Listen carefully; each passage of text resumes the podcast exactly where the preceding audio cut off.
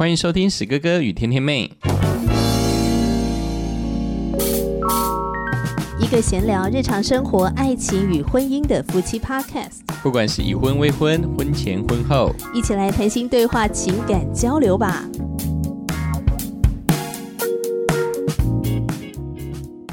欢迎收听史哥哥与天天妹，我是史哥哥，我是天天妹。之前呢，在节目中有提到，我们来开一集谈谈这个频道的由来。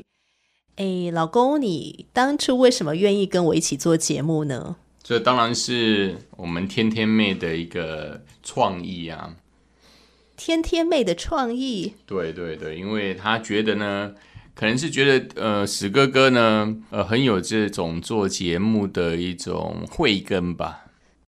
对啊，因为我觉得你平常说话的内容就还蛮言之有物的。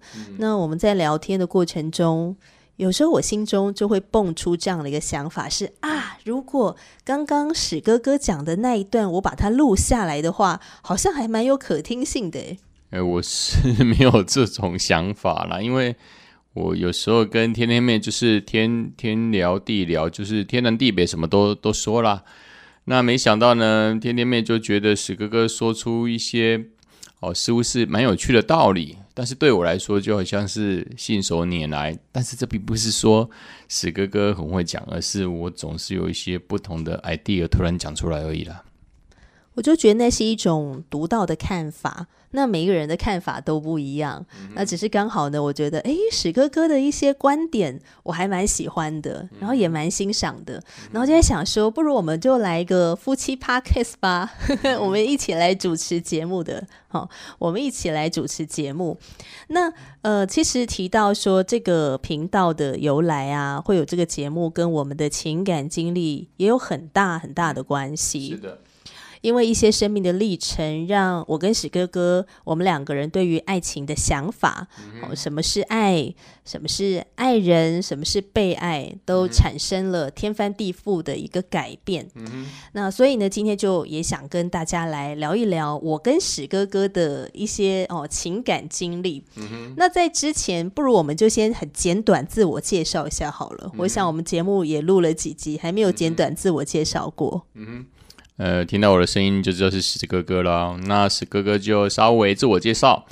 那史哥哥呢，从事补教业。那应该来说，从二十几岁就开始做了，到现在已经四十好几了。做补教业已经将近二十年。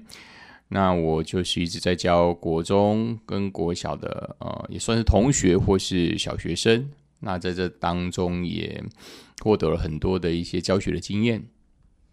石哥哥就是老师。我真的从来没有想过有一天我会嫁给一个老师，这真的是一件很妙的事。好，那我呢？呃，天天妹现在是吃自己，吃自己的意思是我从呃上一个工作离职了。那我之前就是做广播节目的。那离职之后呢，就想好吧，闲闲没事，那我也来主持个节目，呃，跟大家来分享一些呃我的一些对于爱情啊哦的一些的观点，一些的想法。那对了，史哥，刚听到你是做补教业做很多年嘛，你会跟你的学生聊到感情吗？你的情史之类的？呃，刚开始做补习班当然不会啦，因为我觉得感情是比较。私人的事。那当史哥哥认识这个耶稣信仰的时候，那我就不知道为什么，我就会常常跟学生分享我自己的一个感情的一个历程。那这些感情历程，我觉得对学生来说，尤其是我所。教导的国中生，因为他们现在正处于情窦初开的时期，他们也很想要交男女朋友，甚至呢，有些情史还比史哥哥还要丰富，可能一年就有四五段感情了。那我是觉得说，以应该来说，我这个过来人的话，应该是可以给他一他们一点点的一个启发，让他们不至于在情感当中遇到太多的一些创伤，或者是觉得说哇，怎么会变成这样，跟我想象的都不一样这样子。所以你跟他们聊的方式是那种会很赤裸裸的、很敞开的聊吗？呃，原则上都是这样。反正我经历了什么，我就跟他们讲什么。那因为我觉得孩子要听到就是真实的一个人的一个情感的经历嘛，因为我们都想要听真话。我可能我们小时候听到太多的一些白雪公主啊的的故事啦，或是一些美好的故事，但是自己好像在亲亲身在情感当中就没有这么顺利。但是在没有这么顺利当中，也是有一些可以带给同学一些启发。我觉得就是需要跟他们分享的地方。他们有问过你什么入股的问题吗？哦，这不用讲啦。这现在学生这么的开放，这么的 open，大概什么问题他们都会问啊。以前最多就问说，哎，有没有跟女朋友接吻啊、抱抱啊？现在可不是这样了，他们讲的还还还开开可真多了，可可不是我们现在一般老师可以招架的呢。所以你会跟他们讲说，嗯，过去史哥哥认为婚前性行为没啥大不了的，但现在 no no no，你不这么认为了。嗯，几乎可以这样说了，因为以前还没有信主的时候，就是会觉得说，因为身体是自己嘛，那两情相悦是没问题的。当然，我也没有说我鼓励孩子这样做啊，那我还是认为呢，保护身体、自我的身体是很重要的。那当然就会就会跟他们说明如何去保护自己的身体的一个方式。所以在那个时候，可能快要快十几年、快二十年前，我在开始讲述这一些，尤其是两性教育的部分，不管是情感教，因为我想想情感教育也就在两性教育之中。那我的当时的做法，可能就是比较前卫一点的。或许我们下次来开一集聊一聊关于性教育这件事，就是对对对对，就我们从小到大，我们自己所经历到的性教育是怎么样，我们对性这件事情的看法如何？好哦，那今天的内容呢，最主要的就是来谈一谈史哥哥跟天天妹我们两个人的爱情观经历了什么样的变化。那我先谈谈我自己好了，在我还没有改变以前呢，嗯，我以前是不相信真爱的。老公，你以前相信爱情吗？呃，真爱吗？呃，我没有想象什么叫做真爱不真爱，比较我是比较好奇，说你所谓的相不相信真爱？你所谓的真爱是什么？就是小时候我也蛮喜欢看。迪士尼的卡通啊，灰姑娘啊，睡美人啊，白雪公主啊，但是每次看到 happy ending 的时候呢，我就会在心里面嗤笑一声，就觉得这是不可能发生在现实生活中，没有所谓的永远的爱这件事。嗯，那史哥哥可能，呃，很早以前的这些卡通对我当然是有一些印象，但是我没有思考他所谓的真爱不真爱的问题。我觉得反而对于我来说，就是一种荷尔蒙的一种反应吧，就好像那个成长男生成长在某一个阶段呢，就呃开始对异性产生一些遐想这样子，所以我并没有很想呃去仔细去思考说呃什么叫真爱不真爱，我觉得好像时候到了就自然应该交往了吧。而且我以前还觉得交男朋友是一件很麻烦的事情。就是懒得交男朋友。呃，你知道以前我的小组长啊，我以前的小组长曾经对我的形容是，他觉得呢，天天妹的眼睛都长在头顶上，所以哪个男生要追天天妹，他就会非常的辛苦。那为什么天天妹的眼睛会长在头上，好像都看不见那些男人呢？因为我觉得谈恋爱是一件非常麻烦的事。嗯，因为当时听到就是说，因为小因为在教会里面的呃一些朋友们都有提到那个天天妹嘛，事实上我也对她说是没有呃谈论感情，我也觉得蛮好奇的，我都会心里想说，难道没有一个男生可以吸引天天妹的兴趣吗？呃。当然，可能是呃，史哥哥的想法，可能就是一般的男孩子的想法嘛。我们就是因为荷尔蒙的那个激动嘛，所以我们就会好像去做一些追求的动作。那到底天天妹的情感的部分，我那时候的想法就是还是没有遇到对的人吧。嗯，没有遇到对的人，我也觉得现在想一想应该是，所以那时候对于谈恋爱兴趣缺缺。但你要不要猜一下，为什么我觉得谈恋爱很麻烦？嗯，应该是猜不到男孩子在想什么吧，或者是说觉得他们很烦啊，没有没有像一一般的一些男生可能会，呃，还是做的一些体贴的动作不到你所想要的。其实我也不太不太理解，不太清楚说为什么你不想要进入感情。这其实这对我来说也是很难诶。即使我现在已经。呃，已经成为你的丈夫，其实我都觉得，嗯，这可能是天赐姻缘吧，不是我的技巧，也不是我多帅，也不是我什么吧。我觉得我们两个会走入婚姻，这绝对是上帝的工作。为什么我以前会觉得懒得交男朋友呢？会觉得谈恋爱很麻烦呢？因为我觉得谈恋爱呢，你就要花时间，你你。你总是在忙碌当中，你还是要空出一些时间跟对方讲个电话吧，跟他传一个讯息吧，跟他出去约个会吧，跟他吃个饭吧，看个电影吧，或是一起做一些事情吧，就是要花时间。你不可能好，OK，我愿意跟你谈恋爱了，然后我就把对方供在某一个地方，然后我就不理他了，不可能呢！我要花这个时间跟他相处，要跟他交流，因为他是一个活生生的人。然后，然后你要花钱，因为我跟他相处，呃，其实呢，天天妹的想法是吼，我不觉得男女生啊，哦，出去。呃，因为恋爱，然后交往，呃，出去约会都是男生要付钱。其实我蛮喜欢 A A 制的，呃，或者是说，哎，这一次你请，然后下一次我来请。但是我如果懒得花这个时间，那 OK，我花了，然后我还要再花这些钱在你这个人身上，然后我还不知道我花出去的这个。呃，时间跟金钱这个投资，哈，我认为这是一个投资哦，这是我以前的观念了，哈，这是一个投资。我花下去之后，我跟你的爱情会不会真正的开花结果，也就是很稳定的走下去？那如果我觉得可能不太行的话，不太行得通，我就会懒得花这个时间跟金钱，因为我觉得这实在是太难回本的一件事情。哎，我这样会不会实在太功利主义？呃，其实也没有啦，我是觉得说，这刚才我所分析的可能真的就是还没有遇到真的对的对象，这比较有可能，因为可能我们在如果一般比较理性的人可能会思考了很多，但是呢，很多时候就史哥哥的一个感情的经验而言，这个爱情的部分，很多时候是一个互相的吸引力，对的时间，对的人。很多时候其实是很难说的。当你爱上了，你喜欢上了，那事实上是很难挡得住的。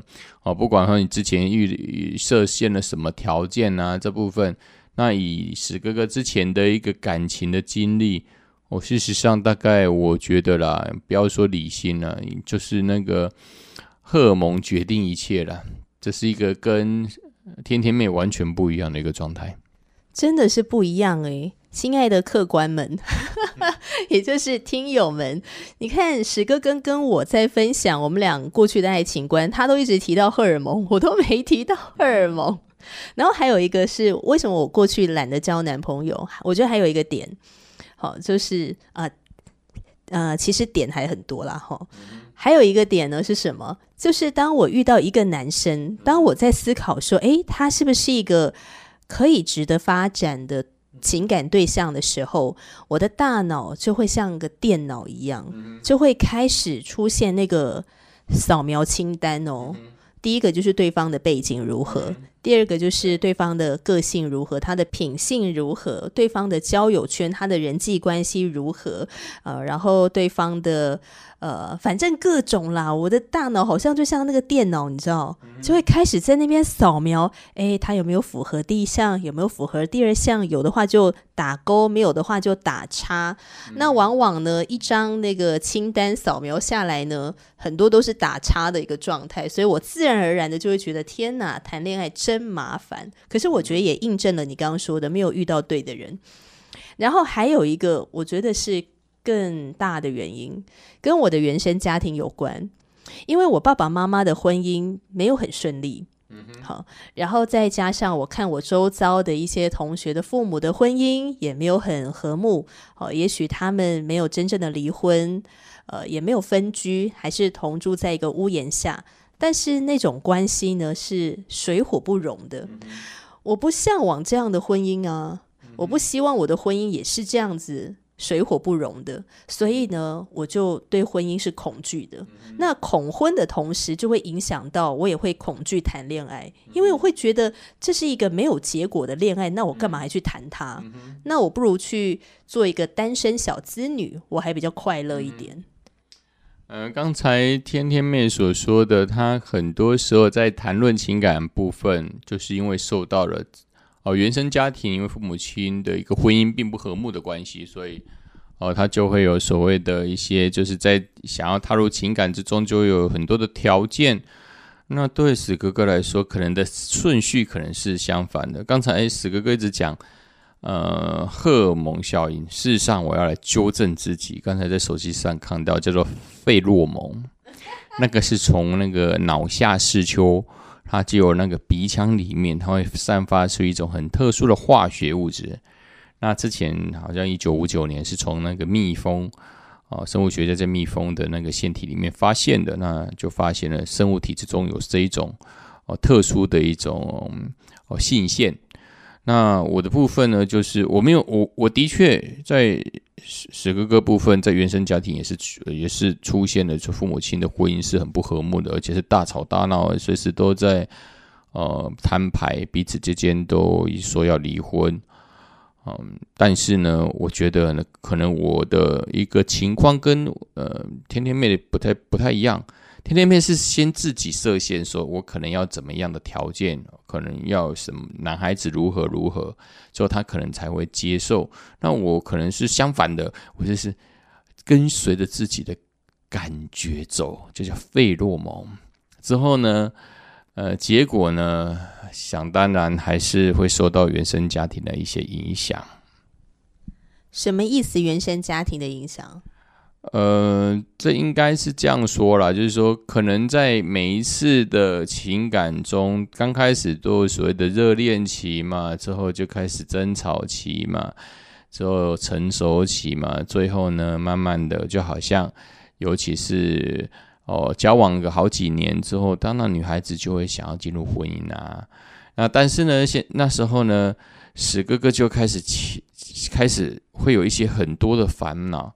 开始想说，我我适合进入婚姻吗？可能就没有所谓的刚开始恋爱时的那种冲动。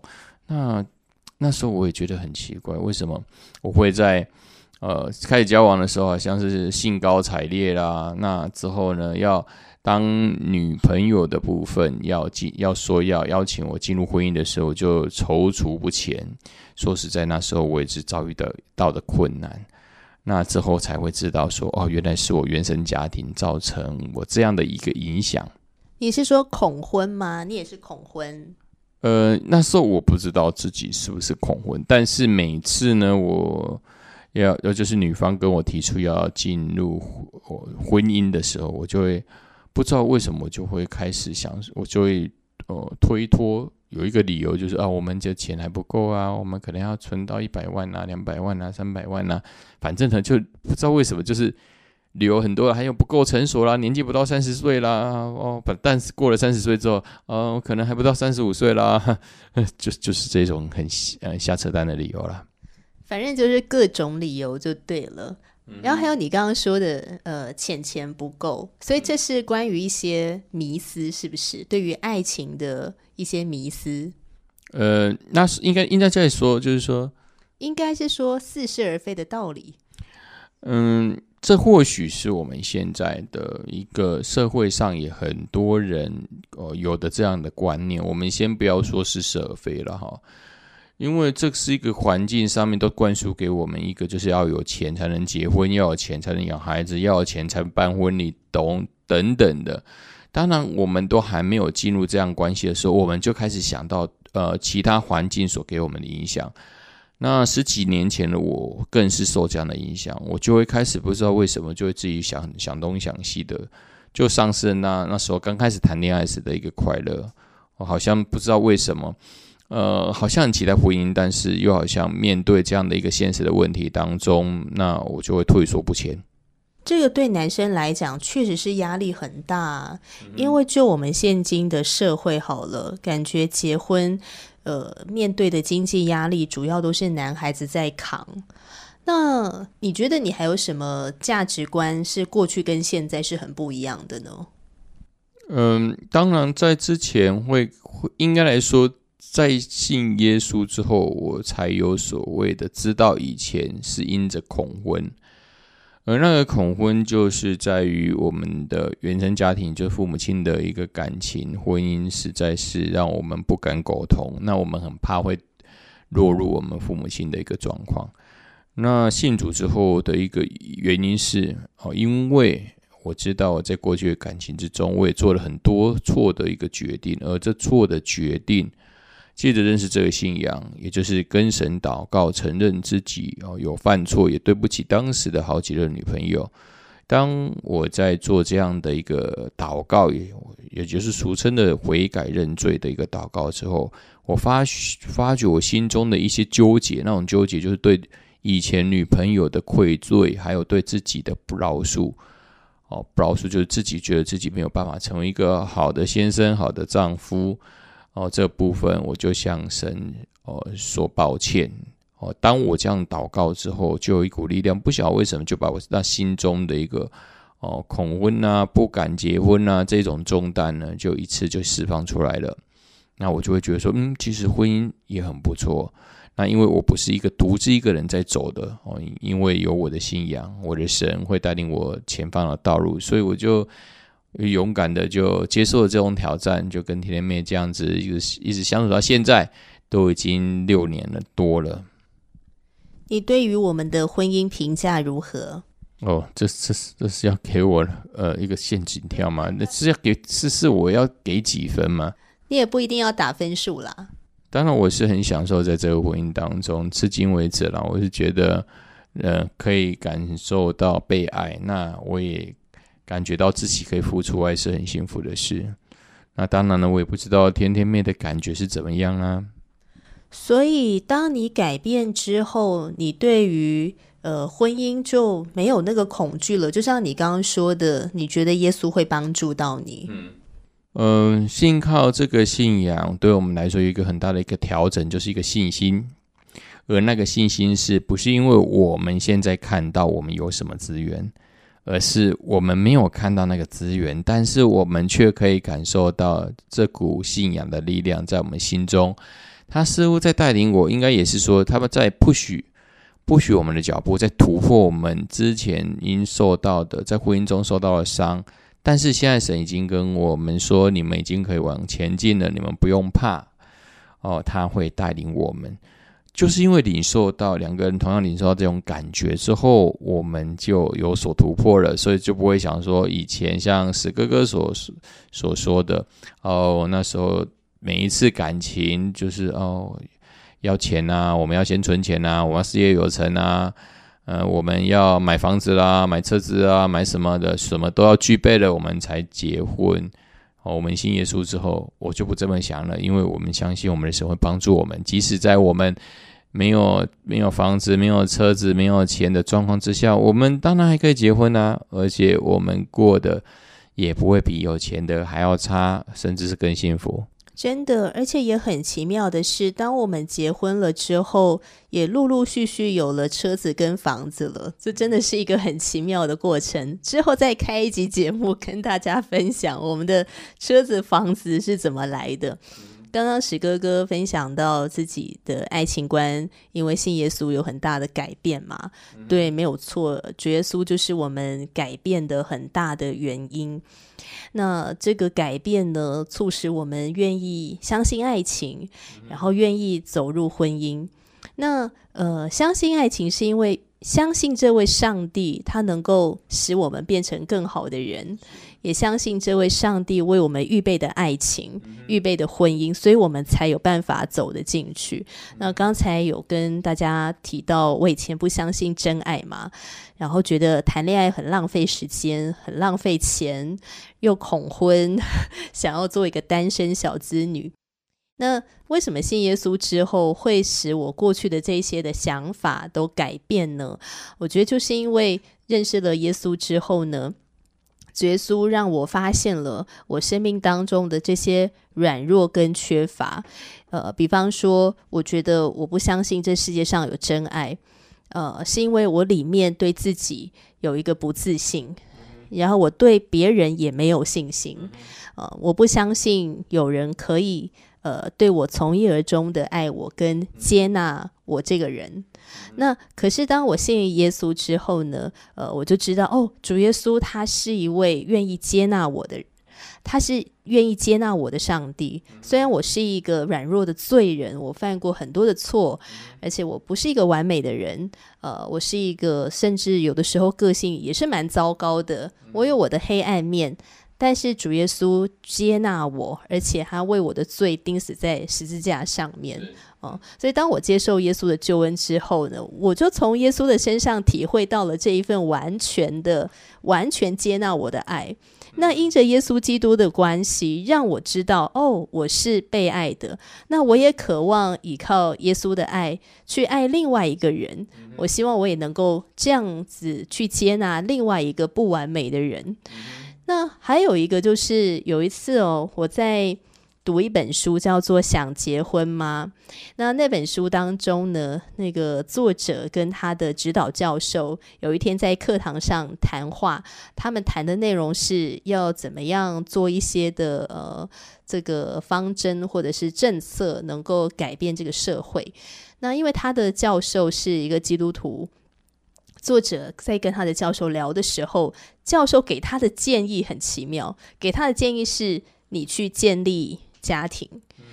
那本来作者是一个要守独身的人，可是因为教授给他的建议，他就开始跟耶稣祷告。结果就在祷告的当中呢，耶稣就引导他，让他遇到了他未来的先生。那我就觉得好妙哦，因为我我也很渴望能够呃去做一些这个呃帮助别人的事情。当然我没有思考到什么要改变社会啊，改变这个国家，改变什么东东的。呃，我我我觉我觉得要改变自己就已经非常的困难了。可是我我从这本书当中体会到，就是家庭这是社会的最小单位。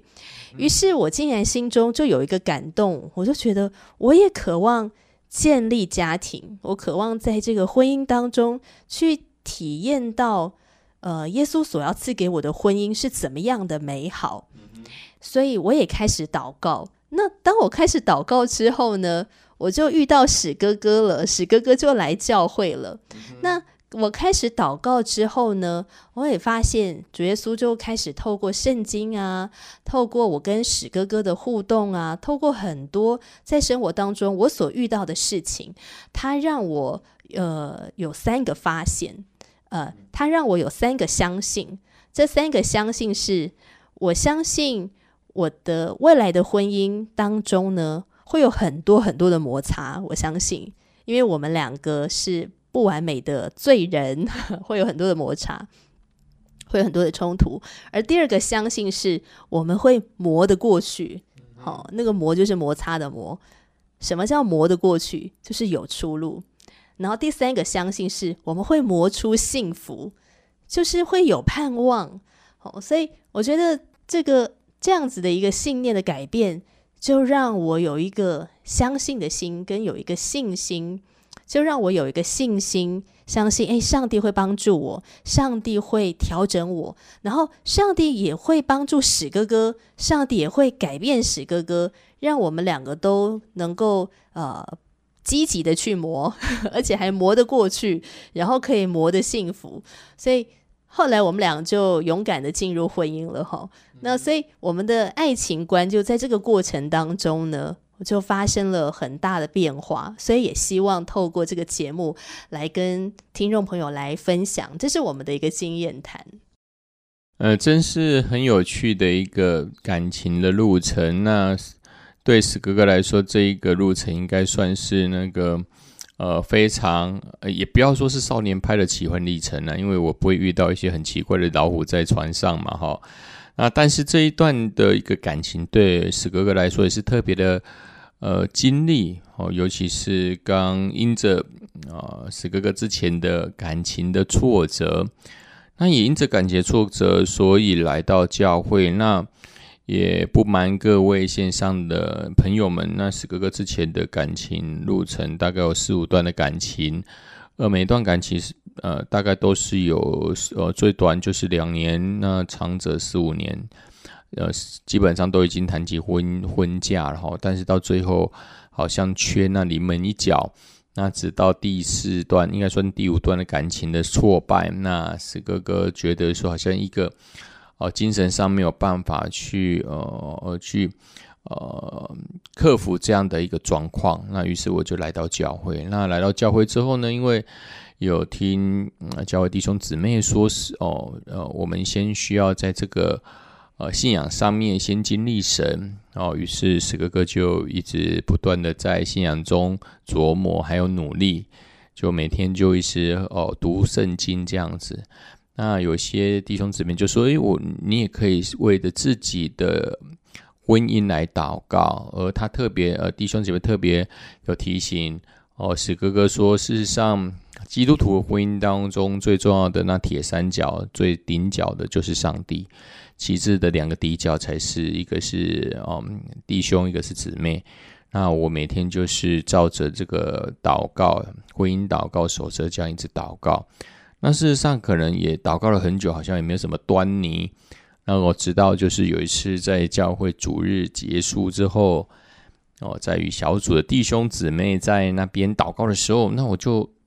哦，突然呢，在一个姐妹祷告当中，我就有感受到一股如同瀑布般的泉水哦流淌在我整个背后的感觉。